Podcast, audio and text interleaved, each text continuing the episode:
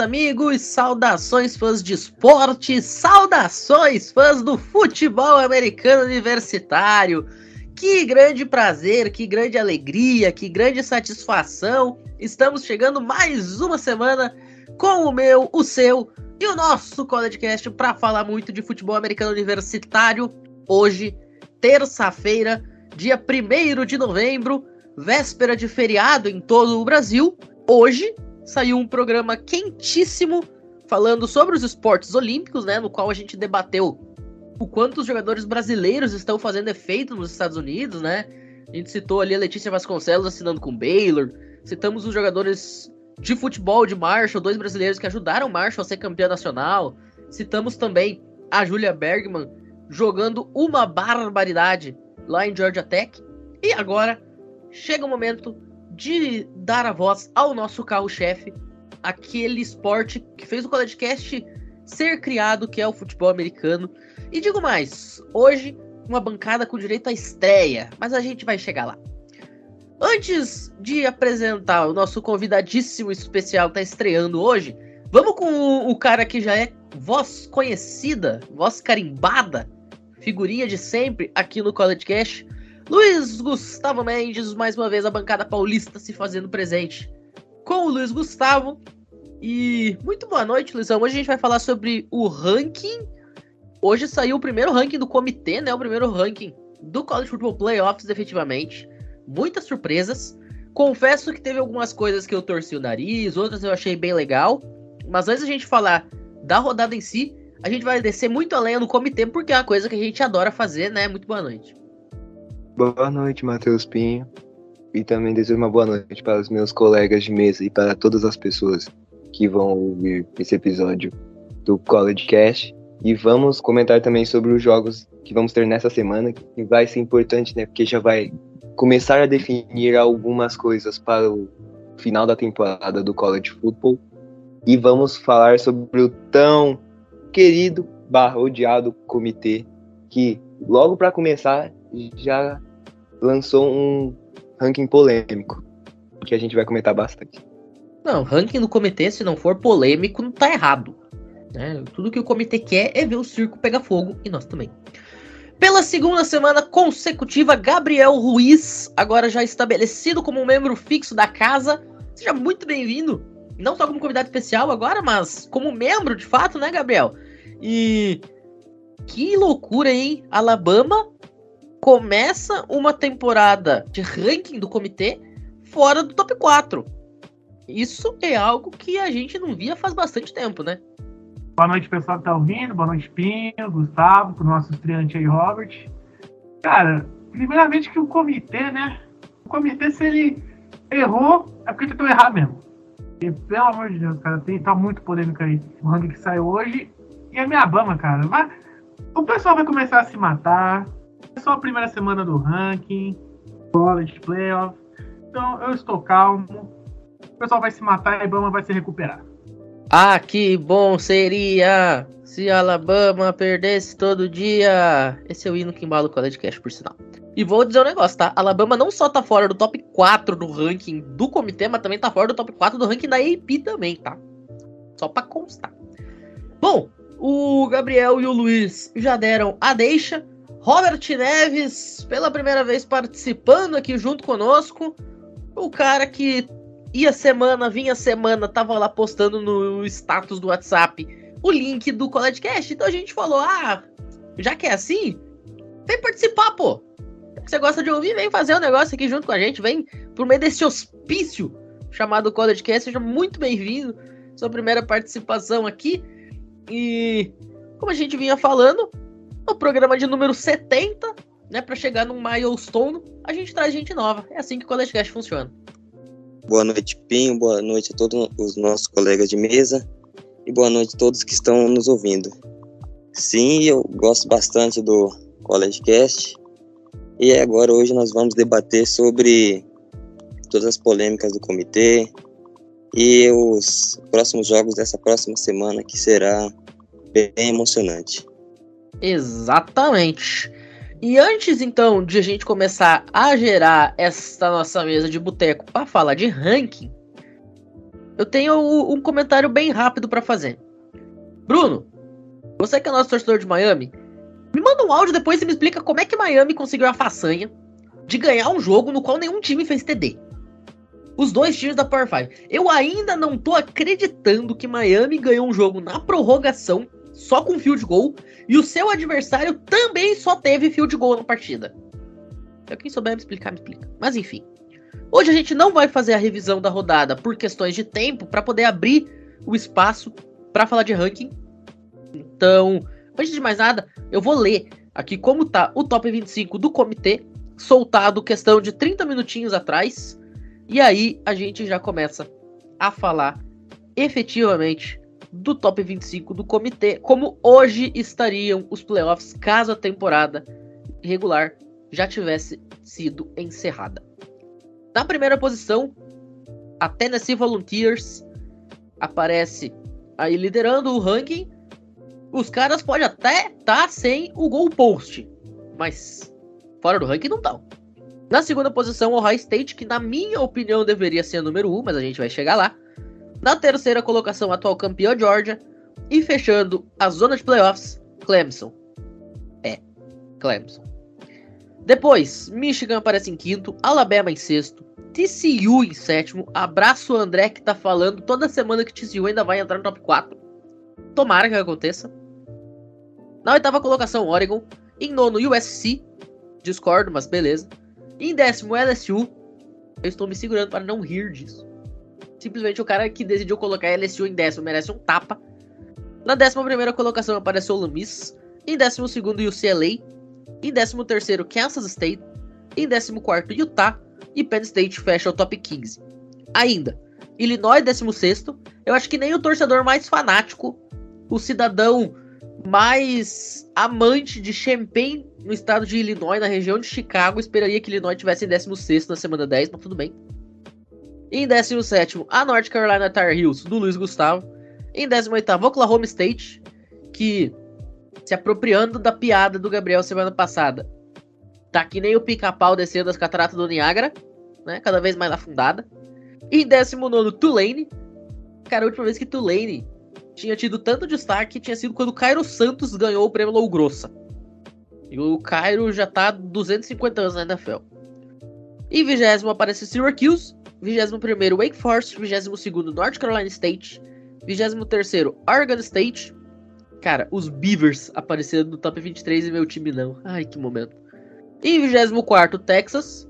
Os olhos do Texas estão no ranking, mas enfim, né? Texas não, não fez por onde, mas é o hype. Texas is back, só que não. E fechando o top 25 e o CF, que depois disso provavelmente vai tentar dizer que é campeão nacional de novo, igual fizeram em 2017. E aí, senhores, suas considerações sobre esse top 25, quem tá muito alto, quem tá muito baixo, quem foi esnobado, destrinchem, xinguem o comitê, façam o seu papel. Bom, esse comitê aí, cara, quando o comitê ele errar, é porque quer errar mesmo. E errou assim, muito. Eu acho que o top 5 aqui não tem discussão, Tennessee, Ohio State, Georgia, Clemson, Michigan. Top 5 assim não tem discussão.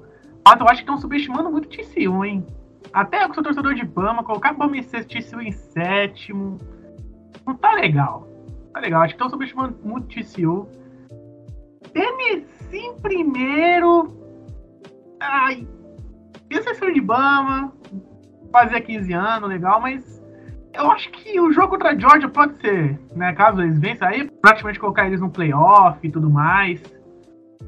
Mas assim, eu ainda colocaria Tennessee em terceiro, manteria o High State em segundo, Georgia seria a primeira, Clemson em quarto, esse fim de semana a máscara cai de Clemson, hein? Já tô até cravando aqui. Fim de semana a máscara cai em Clemson. E Texas em 24 não tem como. Com todo respeito, não tem como. Não fizeram por merecer esse top 24.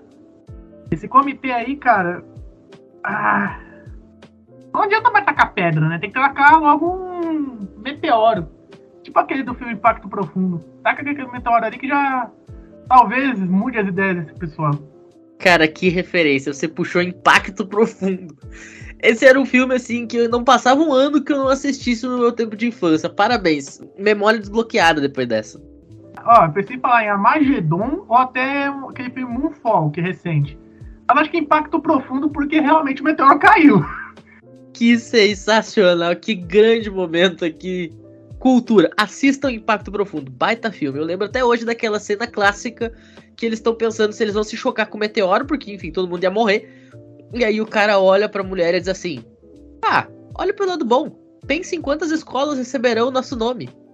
Grande momento, umas cenas muito clássicas do cinema na minha cabeça, mas enfim.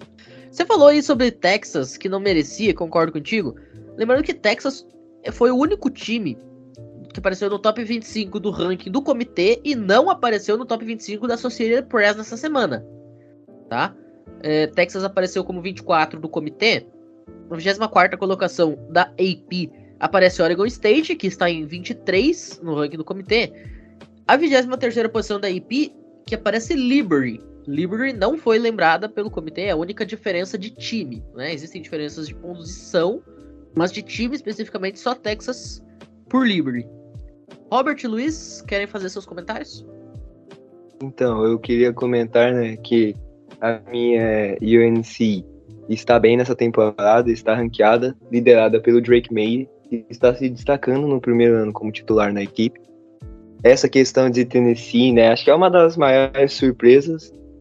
E eu concordo com o Gabriel, eles estão se destacando, estão, mas pelo nível de adversários que enfrentaram e pelo calendário, né, que teve até agora, eu ainda colocaria. Eu respeito Michalski, se você estiver ouvindo isso, desculpe, mas eu colocaria Georgia e Ohio State na frente. Até, acho que no ranking da Associated Press, Tennessee ficou empatada com o Ohio State, ficou? Eu tinha visto? Sim, ambas em segundo. Então eu faria algo parecido com isso, mas Tennessee em primeiro. Eles podem surpreender e até vencer Georgia, né? E para falar certo tudo.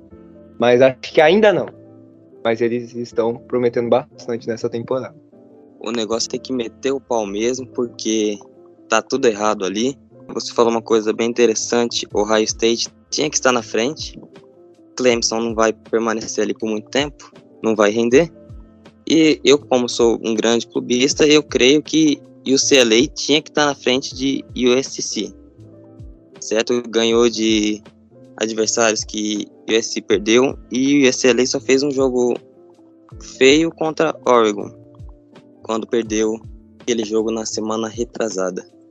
Eu não sei vocês, mas até eu vou pedir para que vocês também façam esse exercício, mas vamos lá, o top 6 de cada um assim de bate pronto. O meu, nós teríamos Ohio State na primeira colocação, Georgia apareceria em segundo, Tennessee em terceiro, e aí eu fecharia meu top 4 com Michigan, esse seria o meu playoff na primeira rodada. Nós teríamos aí, portanto, Ohio State e Michigan. Inclusive, vocês já imaginaram o The Game na semifinal nacional, minha gente? Ia ser de sair faísca. E o meu top, top two out seria Alabama na quinta colocação e TCU em sexto. Para mim, Clemson não estaria dentro do top 6. E vocês, senhores? Ah, eu vou quase nisso. Eu acho que eu coloco o Bama hoje como sétimo. Acho que eu coloquei assim, hoje, Georgia primeiro, Ohio State segundo, Tennessee e Michigan. Também não confio em Clemson. Para mim, Clemson é sexto. Hoje é sexto. TCU é quinto. Como o pessoal ainda vai se matar, né? Tem o The Game para rolar. Esse fim de semana já tem o primeiro se matando já. Então o Bama pode até subir. Mas hoje eu não colocaria a Bama no, no top 6 porque não passa confiança ainda esse time vai fazer poucas faltas. Esse fim de semana contra a TCU vai ser é, importante, porque com Tennessee e Georgia se matando, Bama quase que vai ganhar uma posição de graça. Duas quando o Clemson perder. Então. Lembrando, o Alabama pega um time top 10, que é LSU, e vitórias contra top 10 catapultam a sua posição, né? Por razões óbvias. Eu até acho que Tennessee e Georgia, o fato de elas se enfrentarem, uma delas ter que perder, não vai significar muita coisa para Alabama. Porque quem perder aí vai continuar com uma derrota. E considerando que Alabama já é a sexta, se Tennessee perder, que é a primeira, vai levar vantagem no confronto direto contra Alabama. Então acho que o ranking não derruba o time de Tennessee para baixo do que tá Alabama. Até porque Tennessee enfrentou muito time já de dentro do top 25. E vitórias dentro do top 25 pesam muito, né? Então eu acho que Tennessee não ficaria atrás de Alabama. Poderia ficar junto, mas não atrás. E Georgia, eu acho que pesa. Que Georgia, por exemplo, passou o trator de uma maneira extremamente bizarra em cima de Oregon, que é número 8. Mesmo que perca de Tennessee, que hoje é número 1, Georgia vindo do título nacional e humilhando o Oregon de forma acachapante na estreia da temporada, ainda faria Georgia continuar ali naquele bolinho. Eu acho que Alabama não passa nem Tennessee nem Georgia, mas fica todo mundo muito embolado. Para o meu top 6, eu acho que fica muito parecido com o de vocês. Em primeiro, eu colocaria, pelo conjunto da obra, né? Ataque e defesa, Ohio State. Em segundo, Georgia. Terceiro, Tennessee. Quarto, Michigan. Em quinto, eu colocaria TCU, porque eu gosto dessas histórias de Cinderela, mesmo que TCU tenha todos os méritos. Eu colocaria em quinto. E por causa que eu não estou muito confiante na equipe de Clemson, eu colocaria eles em sexto também. O meu também não, não foge daquilo que já foi falado. Ohio State, Tennessee, Georgia, Michigan. Em quinto, eu colocaria Alabama. Em sexto, TCU. Perfeito. Praticamente iguais aqui os nossos rankings, né? A gente teria basicamente os mesmos confrontos também numa semifinal se o College Cast fosse o comitê do ranking. E agora saindo desse tema de times que estão ali, de quem vocês sentiram falta? Quem vocês acharam que ficou muito baixo? Além de TCU, que já foi citado aqui, eu vou dizer uma coisa. Eu acho que poderiam ter demonstrado um pouquinho mais de carinho por UCLA, pouquinho mais de carinho por Ole Miss, e eu acho que faltou carinho também com o time de Oklahoma State. Ah, eu sei, Oklahoma State tomou 48 a 0 nessa rodada. É difícil defender, é difícil defender, não discordo disso. Mas o Oklahoma State estava praticamente com uma temporada perfeita até então. Então eu acho que uma derrota, por mais impactante que ela seja, mas foi uma derrota para um time que hoje é 13 terceiro e tem time que tá na frente de Oklahoma State que jogou menos do que ela na temporada.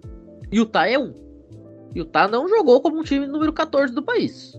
Assim como o LSU, que, enfim, LSU no top 10 é quase um crime. E aí, quem vocês acham que faltou carinho e quem vocês acham que sobrou carinho por parte do comitê? Olha, eu acho que LSU em décimo só mostra o quanto o comitê dá aquela força assim pra assistir, sabe? Tipo, aquele filme que tem no Japão, que mostra o pessoal tentando pegar o, o metrô, aí vem o policialzinho, empurra, aí o pessoal vai, entra, vai meu filho, vai.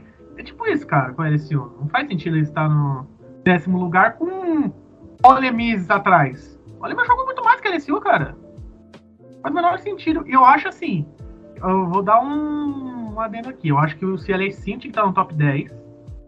Acho que a gente devia inverter a LSU e o CLA. E principalmente, Illinois devia estar pelo menos no top 15, hein? Pô, esse time de Illinois tá. Essa defesazinha tá, tá interessante de assistir. Eu acho que eles podiam ter dado um pouquinho mais de respeito ali por Illinois, mas LSU top 10 não tem como não. É forçar, é pegar a barra assim e forçar, cara. Forçar muito pra estar no top 10. Acho que o comitê aí errou mais uma vez, né? Dá para fazer quase um, um, discurso só com os erros do comitê.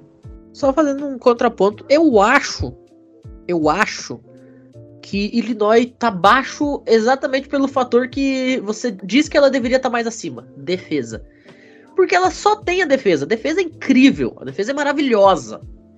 Só não tem ataque. E o comitê não gosta de time que é só defesa. Você pega a Georgia foi campeã ano passado por causa da defesa. Sim. Mas ela tinha grandes momentos. Ela tinha o George Pickens. Ela tinha o, os seus dois running backs foram draftados. Isso mostra qual é que era o nível desse time. Tinha o Bowers jogando uma sacanagem como pass catcher na posição de Tyren. Então eu acho que, cara, você sabe de cabeça o nome do QB de Illinois? Duvido. Me diz aí o wide receiver de Illinois. Pô, ninguém Ai. sabe, entendeu? O running back sabe. Sim, o running back sim. Mas aí é, é porque o time é focado em cima disso, entendeu? É, eu acho que é isso que deixa Illinois mais baixo do que talvez ela pudesse estar. É porque só tem defesa. É tipo o time da Big Ten. Defesa e jogo terreno. Não, eu, eu concordo com isso, que Illinois, tipo, só tá pela defesa. Mas acho que você pegar o ranking, você colocar Utah e Penn State na frente, por mais que Penn State só tenha perdido pra Michigan, Aí eu até concordo com o PC tinha feito. É só que o TAC não me. Tipo, não engole, tá ligado? Tá na frente de Illinois. Esse é o detalhe. Eu não vejo juntar tudo isso.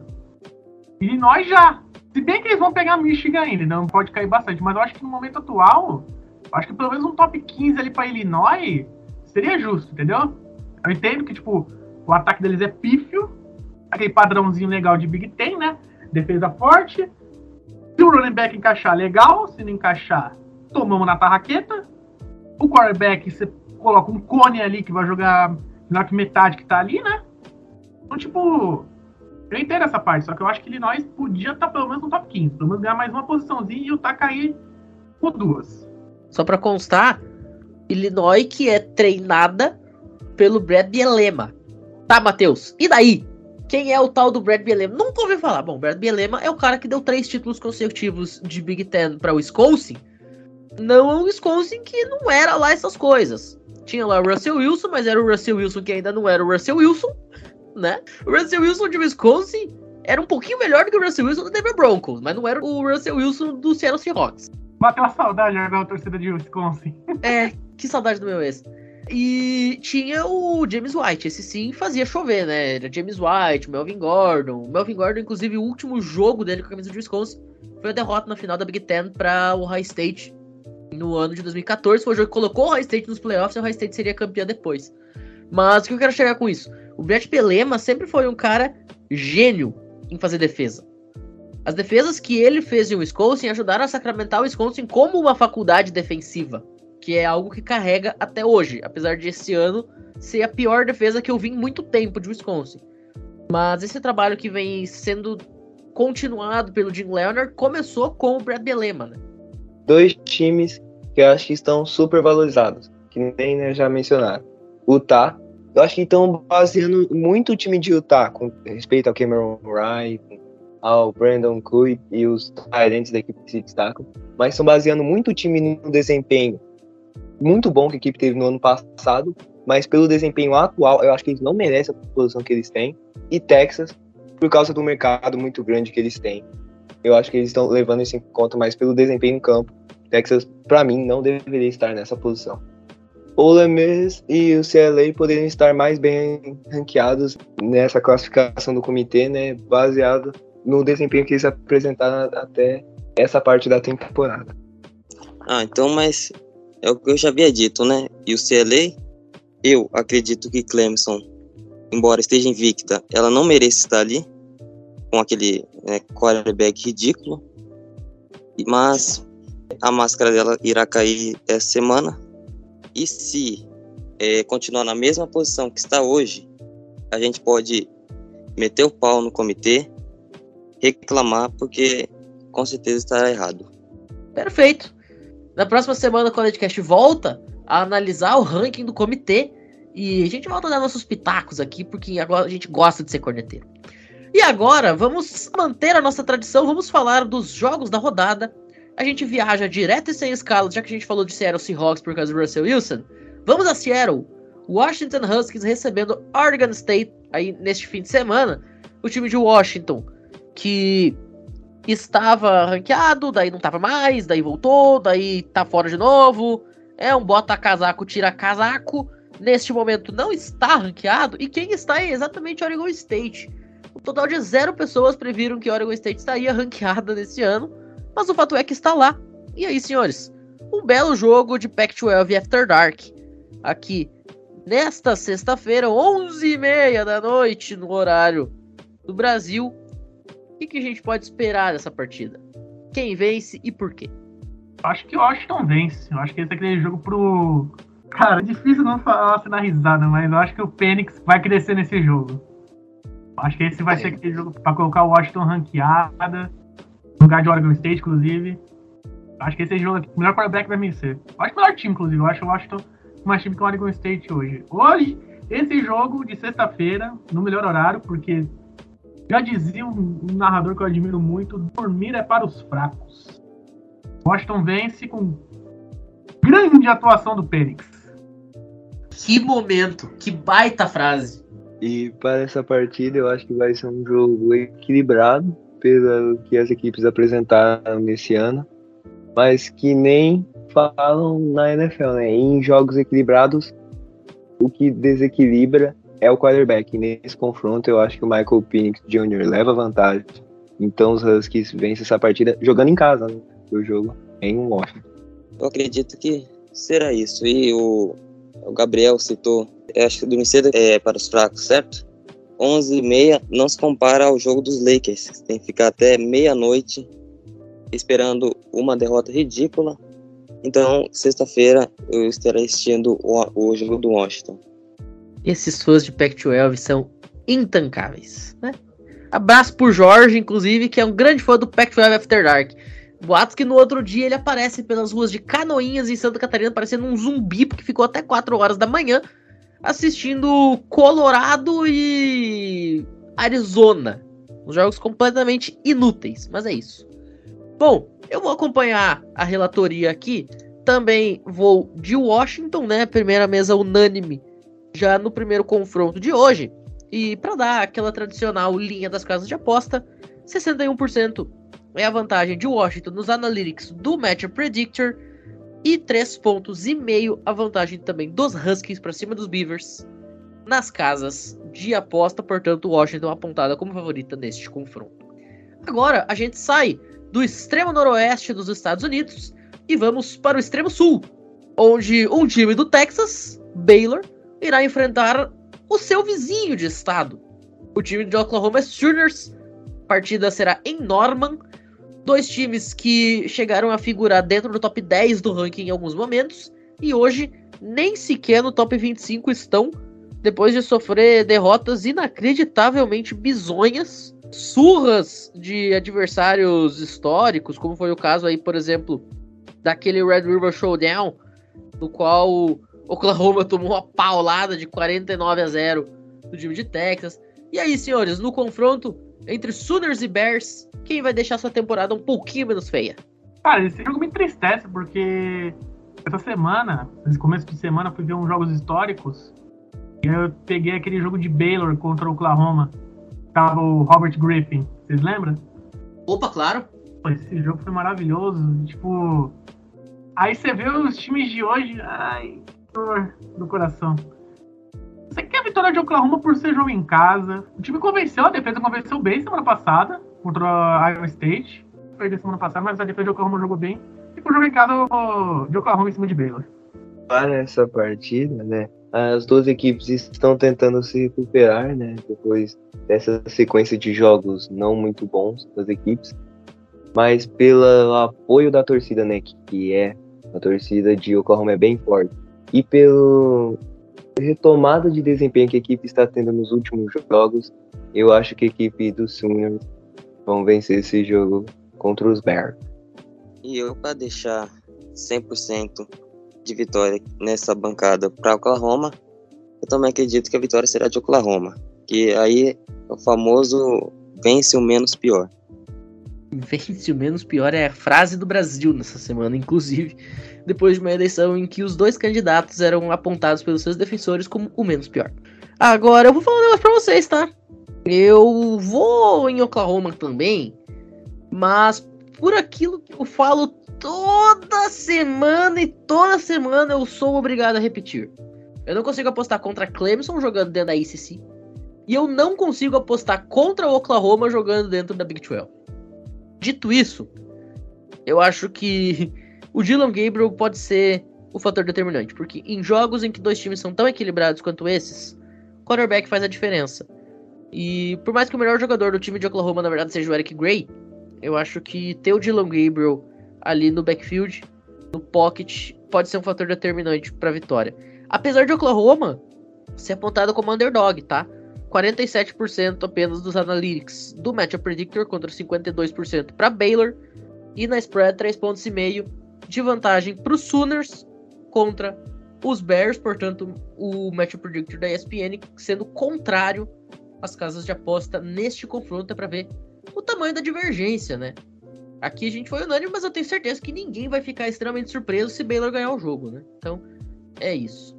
Vamos agora para Pittsburgh, direto para o Acrisure Stadium, que saudade do Heinz Field, onde o time da Pitt Panthers, atual campeão da ACC, vai enfrentar o time de Syracuse, que começou a temporada 6 e 0, fez um jogo semi-perfeito contra Clemson e perdeu exatamente porque fez uma metade final de quarto quarto horrível porque poderia estar 7-0 e derrubar os Tigers.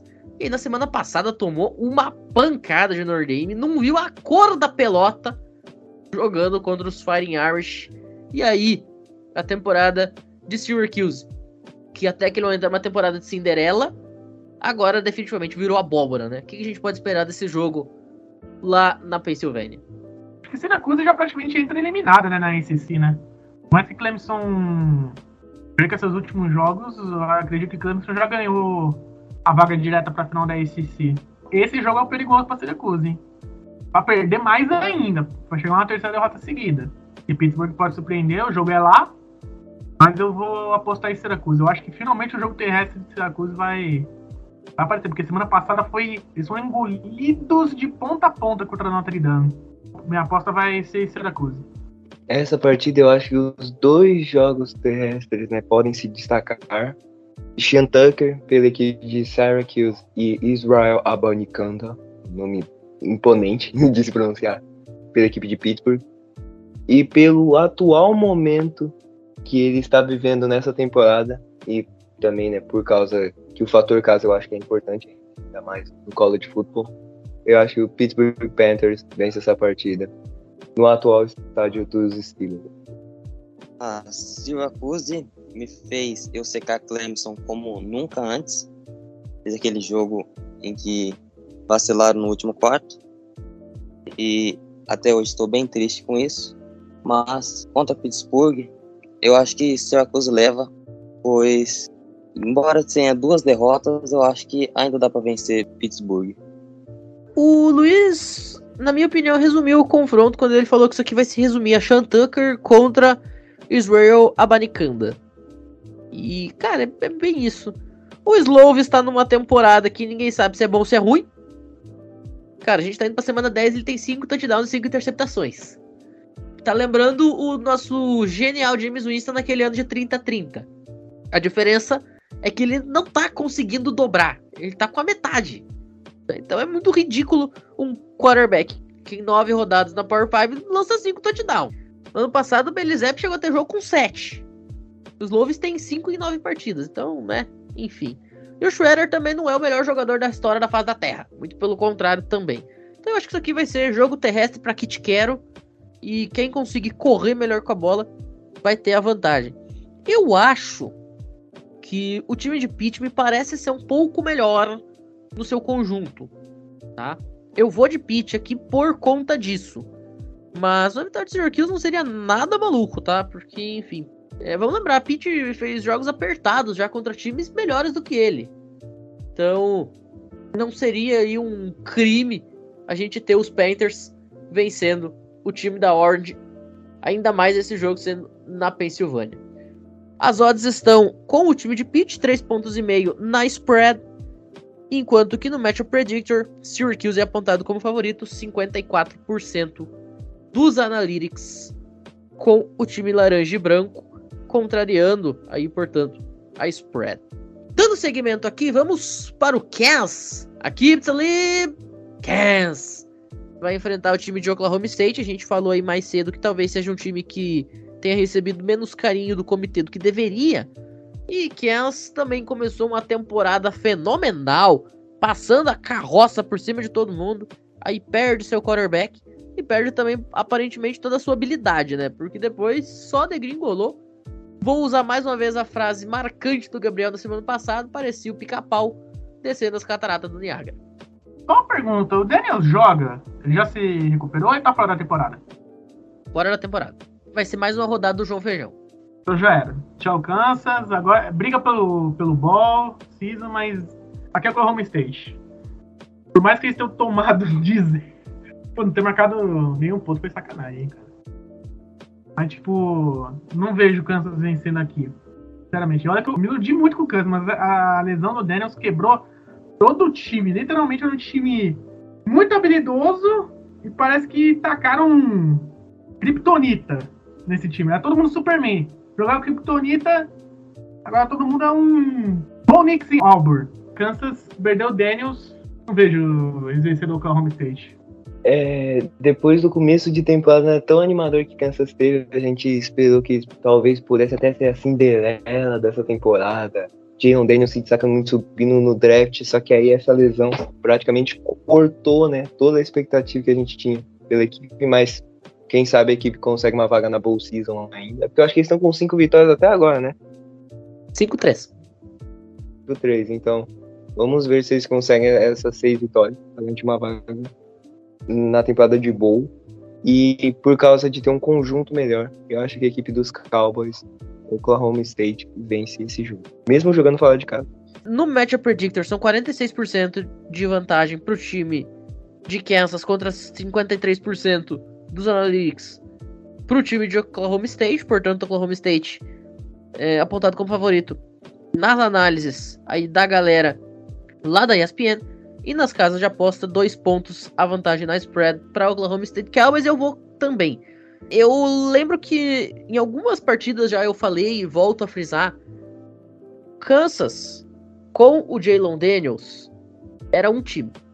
Sem o Jalen Daniels é outro. E não é nem uma questão de que o reserva dele, o nosso queridíssimo João Feijão, o Bin, seja ruim. Ele não é ruim. O problema é que ele não é o Jalen Daniels. O problema é que o João Feijão, os feijões dele são normais, não são os feijões mágicos. Tá? Ele não joga no chão e cresce um pé que vai até o céu. Não, o feijão dele é um feijão normal que demora quase um ano inteiro para germinar. E Kansas não tem o ano inteiro. Kansas precisava de um cara para ontem. E esse cara não é o Bin.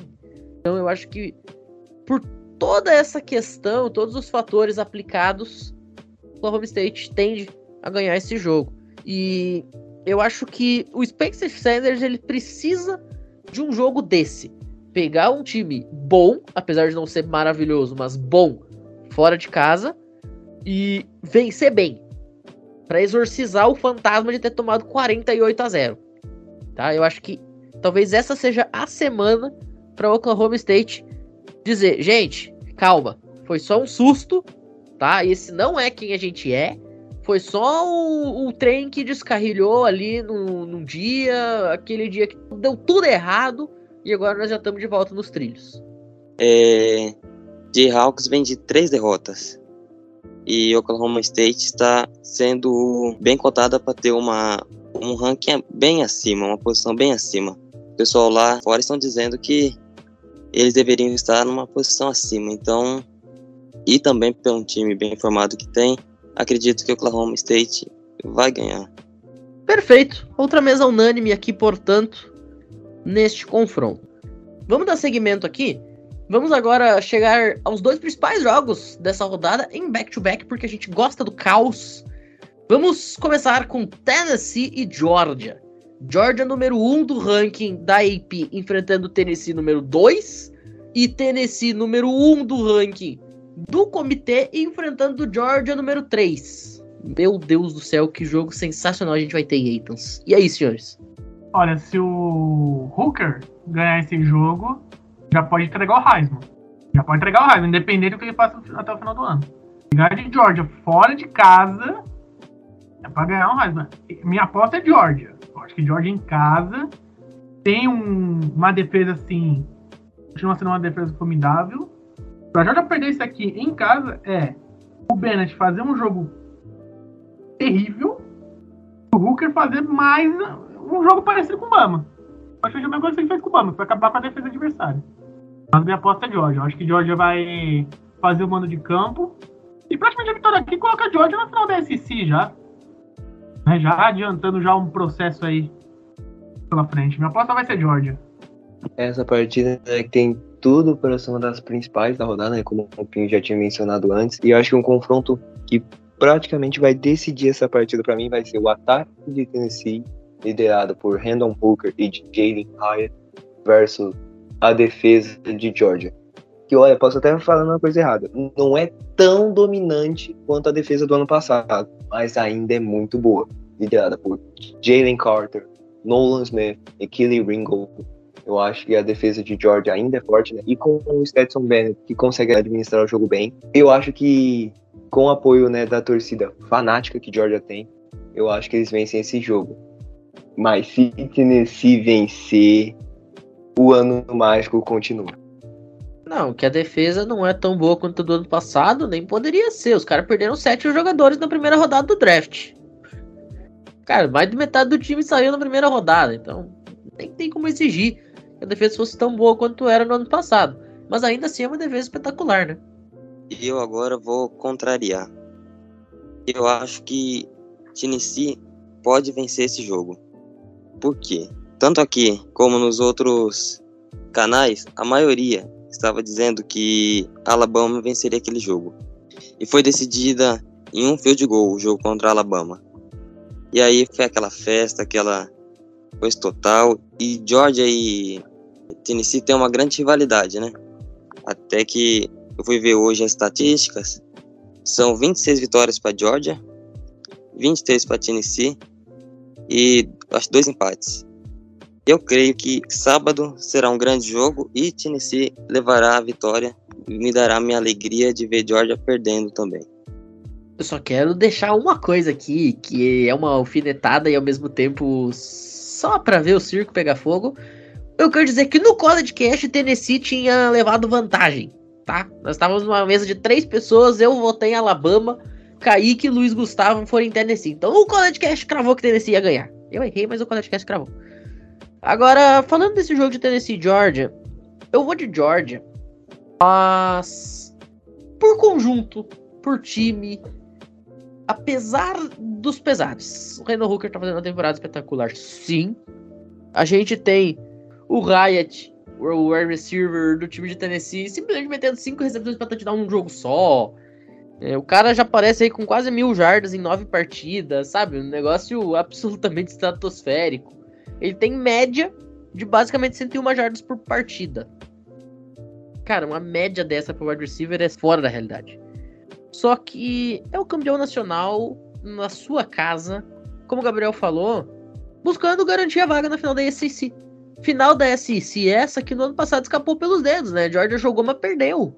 Então, eu acho que Georgia vai precisar e vai querer dar uma boa resposta, até mesmo pela questão de ela ser número um em um ranking, mas tá enfrentando o número um do outro.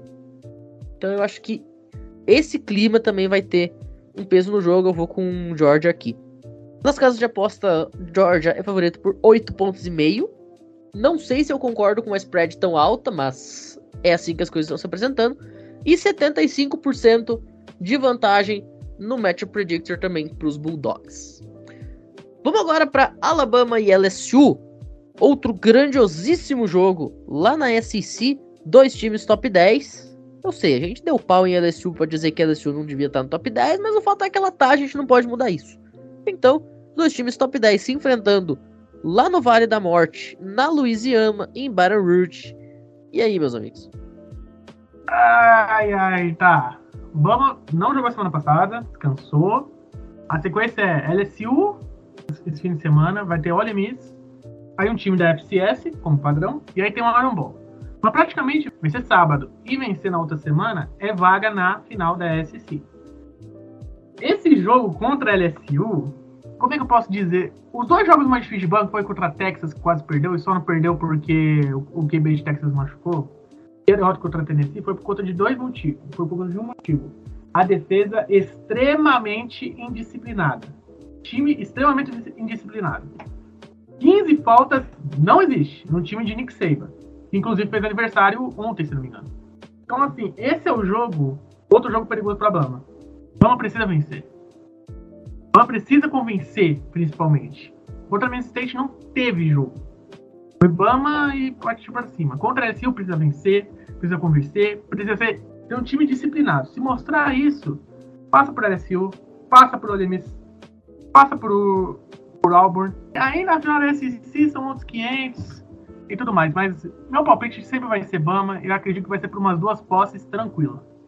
Por causa dos, dos que os dois times apresentaram até agora na temporada e acreditando que o time do Nick Saban vai estar bem preparado para essa partida, né, e focado no jogo, eu acho que a Alabama vai ter um belo desempenho contra a equipe de LSU e também vou na mesma linha de raciocínio do Gabriel. E acho que a Crimson Tide vai vencer esse jogo por duas postas. Ou até mais, né? Quem sabe? Bom, nesse jogo, cara, a gente vai ter que falar novamente. Chovendo molhado, vai ter que falar novamente do que os meninos já comentaram aqui. É o time do Nick Saban. Depois de uma derrota, que a gente sabe que o Nick Saban, depois de derrota, ele chuta portas, quebra vestiários, xinga todo mundo. Cara, o Nick Saban ele faz a festa depois do time perder. Ainda teve a bye week na metade, quer dizer, ele teve praticamente duas semanas para trabalhar com o elenco. É, é um jogo contra um grandioso rival, um dos maiores rivais do time dele.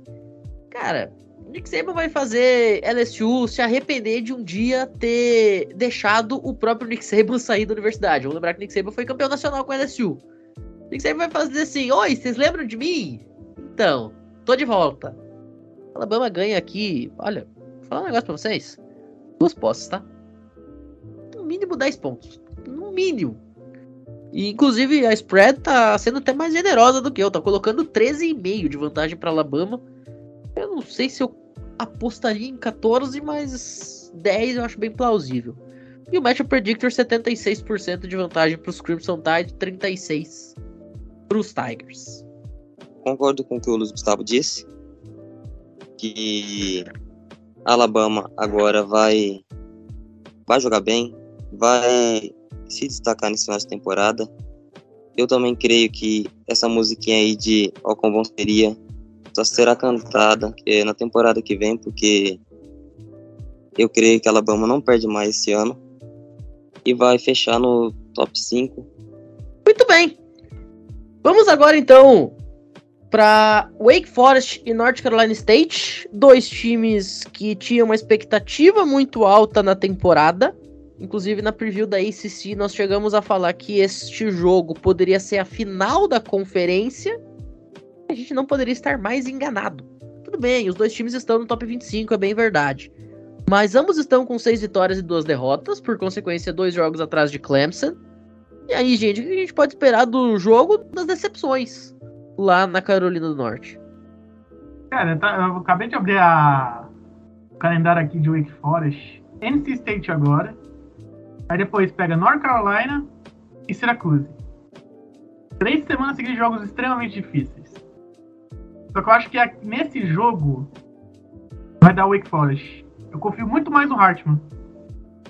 Confio muito mais no ataque de Wake Forest. Por mais que perdeu na semana passada para Louisville, não perdeu, né? Foi tudo cidade, vamos falar a verdade, né?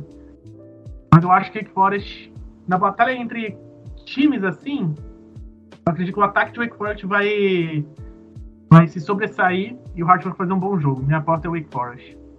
Eu acho que esse jogo vai ser equilibrado, mas por conta de NC State sofrendo com lesões, né? Tanto que o Devin Leary, que é o principal jogador né, da equipe, o quarterback titular, se lesionou e está fora do restante da temporada de 2022. Eu acho que a equipe de Wake Forest, liderada por Sam Hartman e A.T. Perry, né, a dupla de quarterback e wide receiver bem entrosada, vence essa partida. O Hartman, que tem mais de duas mil jardas em nove partidas, 22 TDs. Ok, tem 6 interceptações, mas vamos se ater à parte boa. 2 mil jardas e 22 touchdowns em 9 jogos não é pra qualquer um, tá? Então, só isso já me coloca com muita confiança para apostar em Wake Forest. Robert? É, pelo entrosamento, eu também vou Wake Forest. É, o Luiz disse uma coisa bem interessante que é, tem um quarterback e um wide receiver bem entrosado. Então vem Wake Forest. Perfeito, mais um palpite unânime aqui então da mesa. Agora, a gente tá contra o Matchup Predictor, tá colocando 58% de vantagem para North Carolina State, 41 para Wake Forest, mas a gente tá a favor da spread. 4,5 de vantagem para Wake Forest na spread lá nas casas de aposta nos Estados Unidos. Mais um confronto daqueles onde um desafia o outro, né? Que é sempre muito interessante dar o dinamismo da partida. E com isso a gente chega ao último confronto de hoje. Vamos direto sem escalas para South Bend, no estado de Indiana, Game of the Week, uma das grandes rivalidades dos Estados Unidos, Northern Fighting Irish, Clemson Tigers. É nesta semana que cai a máscara dos Tigers, como já foi falado aqui, ou o ano dos Fighting Irish é tão ruim que nem isso vão conseguir fazer. Não, é, esse jogo aqui pode cobrar, tá? Vai marcar em todo lugar. esse jogo cai a máscara de Clemson. Notre Dame vem de vitória em cima de Syracuse, uma, uma vitória muito convincente. O time de Clemson não é tudo isso. Não é pra estar tão ranqueado assim em cima. Não é. O jogo é na casa de Notre Dame, tem esse outro detalhe. Notre Dame, por mais que o ano tenha, tenha terrível, né?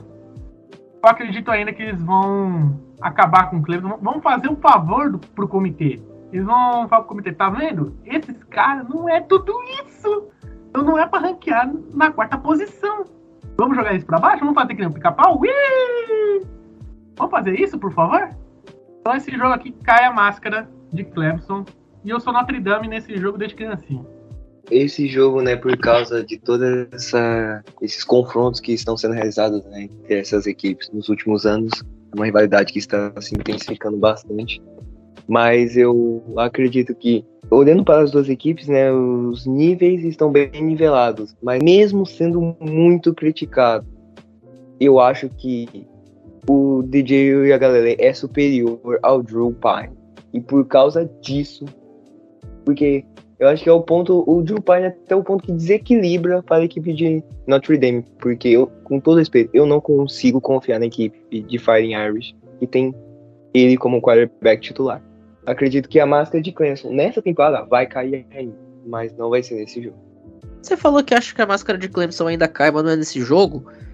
Só que, cara, tem um detalhe. Se não cair nesse jogo, as próximas rodadas são Louisville em casa Clemson não vai perder de Louisville e Clemson. Depois Miami em casa. Só se o Van Dyke ou o Jake Garcia, quem quer que jogue, faça o jogo da vida. A gente tá falando de uma Miami que vem de uma vitória contra Duke, no qual não anotou nenhum TD. E o outro jogo é contra South Carolina. Só se o Spencer Rattler simplesmente virar o Spencer Rattler do high school. Então, cara, eu acho que se não perder de Notre Dame, nem perde mais na temporada regular, tá? Assim, minha impressão dessa temporada de Clemson. Se não perder agora, termina com 12 e 0. O que seria um dos 12 e 0 mais mentirosos da história do college football, inclusive. E eu vou aproveitar para dar o meu palpite. Eu não gosto do J.R. Galley. Eu acho ele horrível. Mas Clemson é o tipo de time que não dá para apostar contra quando está jogando dentro da sua conferência. Simplesmente porque é Clemson.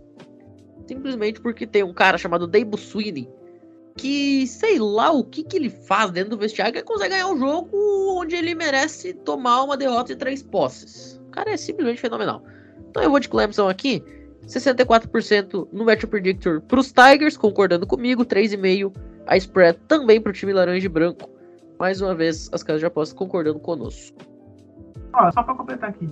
Também não gosto do Rio Galileu. Eu acho que ele não é tudo isso. Podia jogar mais. Ele vai ter mais um ano ainda para mostrar serviço, se ele quiser almejar alto na NFL, né? Mas, tipo assim, se Clemson vence aqui, eu concordo com você, Pinho. Concordo com você. Eu acho que eles vão terminar invicto, mas se o Comitê colocar isso no playoff, vai ser tipo. Você pega. Vamos colocar aí Georgia barra Tennessee, um dos dois vai chegar, ou talvez os dois. Ohio State e Michigan, um dos dois vai chegar, talvez os dois.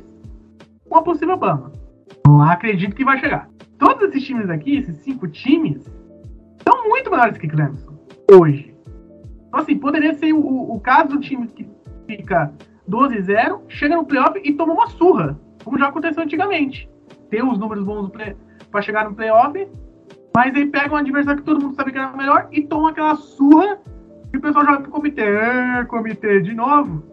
Eu acredito que, é, primeiramente, o Iowa Galilei se ele for para ser profissional, ele só joga no Spectros daqui do FABR. Porque lá na NFL eu acho que ele não, não irá render e a máscara de Clemson irá cair essa semana contra Notre Dame. E vai ser uma coisa que irá me dar muita alegria e ficarei muito feliz. Perfeito. Dito isso, então, a gente vai ficando por aqui. Quero agradecer muito a presença do Luiz, do Gabriel e do Robert nesta edição de hoje. E até semana que vem a gente vai repercutir aí se Clemson finalmente perdeu, se caiu a máscara ou não. E também, claro, com a repercussão completa da próxima atualização do comitê e desse jogo formidável entre os dois melhores times do país até aqui, entre Tennessee e Georgia. Para todo mundo que ouviu a gente até aqui, fico nosso muitíssimo obrigado e até a próxima. Valeu!